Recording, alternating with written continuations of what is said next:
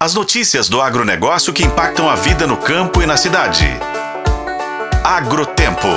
Oferecimento Sistema Faeng. O agro de Minas passa por aqui. O abate de bovinos subiu 11,1% e o de frangos teve alta de 3,1% no terceiro trimestre desse ano, na comparação com o mesmo período do ano passado, de acordo com os resultados preliminares da estatística da produção pecuária divulgados pelo IBGE o abate de suínos subiu 0,5%. Em relação ao segundo trimestre deste ano, o abate de bovinos cresceu 5,8%, enquanto o de frangos e de suínos aumentaram 1,4% e 3,7%, respectivamente.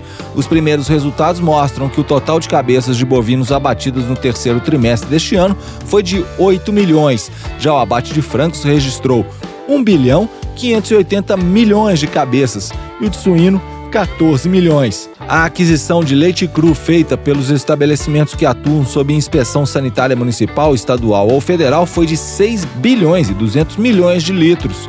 Houve aumentos de 0,8% em comparação ao mesmo período do ano passado e de 8,4% em relação ao segundo trimestre de 2023. A produção de ovos de galinha alcançou 1 bilhão de dúzias no terceiro trimestre desse ano o resultado corresponde a acréscimos de 1,9% frente ao mesmo período do ano passado e de 1% em relação ao segundo trimestre de 2023.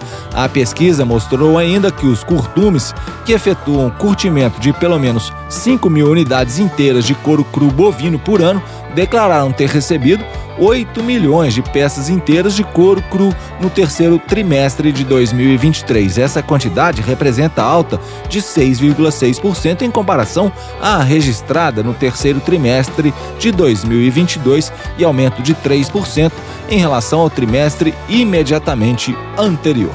Eu sou o Roberto Melkaren e esse é o Agrotempo, que você confere nos tocadores de podcast e no site otempo.com.br. Oferecimento Sistema Faeng. O agro de Minas passa por aqui.